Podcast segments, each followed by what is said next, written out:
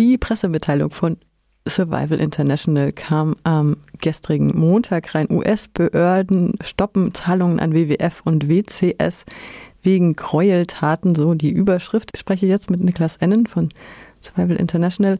Erstmal, WWF ist bekannt. WCS, noch ein paar Worte dazu?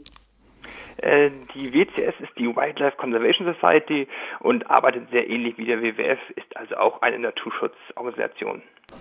Es geht um Anti-Wildereigruppen in Afrika, die in Menschenrechtsverletzungen verwickelt sind.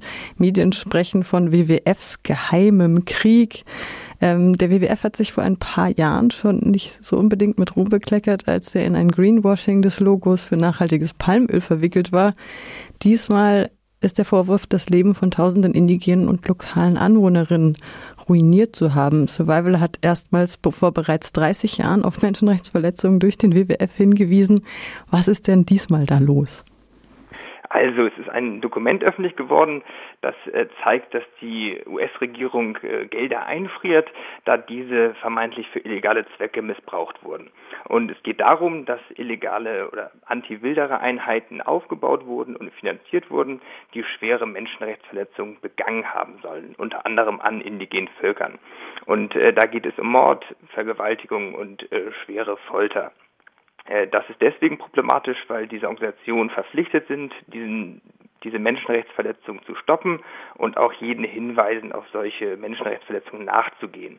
Aber ganz im Gegenteil, es gibt Belege dafür, wie dieses Dokument jetzt auch enthüllt, dass Organisationen wie der WWF oder die WCS diese schweren Menschenrechtsverletzungen vertuschen und verheimlichen. Und äh, das Dokument enthüllt auch, dass sich diese Umweltschutzorganisationen nicht mit den Bundesermittlern zusammengetan haben, sondern sie sich quasi alleine intern überprüfen sollten. Es gab also keine externe Überprüfung. Da können Sie sich vorstellen, dass das sehr problematisch ist und dass es ein großes Problem ist und dass es deswegen zu diesen Menschenrechtsverletzungen kommen konnte. Und äh, wir von Survival International weisen schon länger darauf hin, dass diese Naturschutzorganisationen wie der WWF seit langem von diesem Problem wissen, aber nichts dagegen tun. Eine weitere Schlagzeile habe ich hier vom WWF bezahlte bewaffnete Öko-Wächter verprügeln Indigene im Kongo. Jetzt basiert die Information, wie du gerade angesprochen hast, auf ein geleaktes Memo der stellvertretenden Innenministerin der USA, Kate McGregor. Klar, wir wollen auf jeden Fall den Quellenschutz wahren, aber gibt es da noch nähere Informationen zu diesem Leak? Äh, Darüber weiß ich persönlich nichts äh, zu diesem Leak, aber es ist natürlich schon ein ganz schöner äh, Hammer, wie ich sagen würde, da äh, das sehr, sehr große Konsequenzen hat und dieses Dokument auch äh, ja, darauf hinweist, dass es jetzt eine andere Art der Finanzierung dieser Projekte geben soll, wie wir von Survival International schon lange gefordert haben. Also es werden beispielsweise keine Projekte mehr finanziert, wenn nicht vorher die freie vorherige und informierte Zustimmung der indigenen Völker eingeholt wurde. Außerdem sollen auch keine Tätigkeiten mehr finanziert werden, die sich mit dem Bereich der Strafverfolgung von äh, Wilderern befassen soll oder auch der Finanzierung äh, von Aktivitäten, die mit der Umsiedlung von ganzen Gemeinden zu tun hat. Klang schon so ein bisschen an. Ich habe hier noch eine Frage stehen. Was tun mit dem WWF, wenn man jetzt so eine lange Reihe an ja, unrühmlichen Ereignissen doch in den letzten Jahrzehnten schon hat in diesem Verein? Äh, das ist eine schwierige Frage. Also wir sind äh, von Survival International der Meinung, dass es sich bei vielen von diesen Schutzgebieten, ähm, gerade in Asien, Afrika, um eine Form von kolonialer Landnahme handelt. Ähm, diese Einrichtung von Schutzgebieten basiert häufig auf der rassistischen Annahme, dass die Menschen in Afrika und Asien nicht selber wissen, wie sie die Natur schützen können und dass wir als Mehrheitsgesellschaft äh, da eingreifen müssten und diese Schutzgebiete einrichten.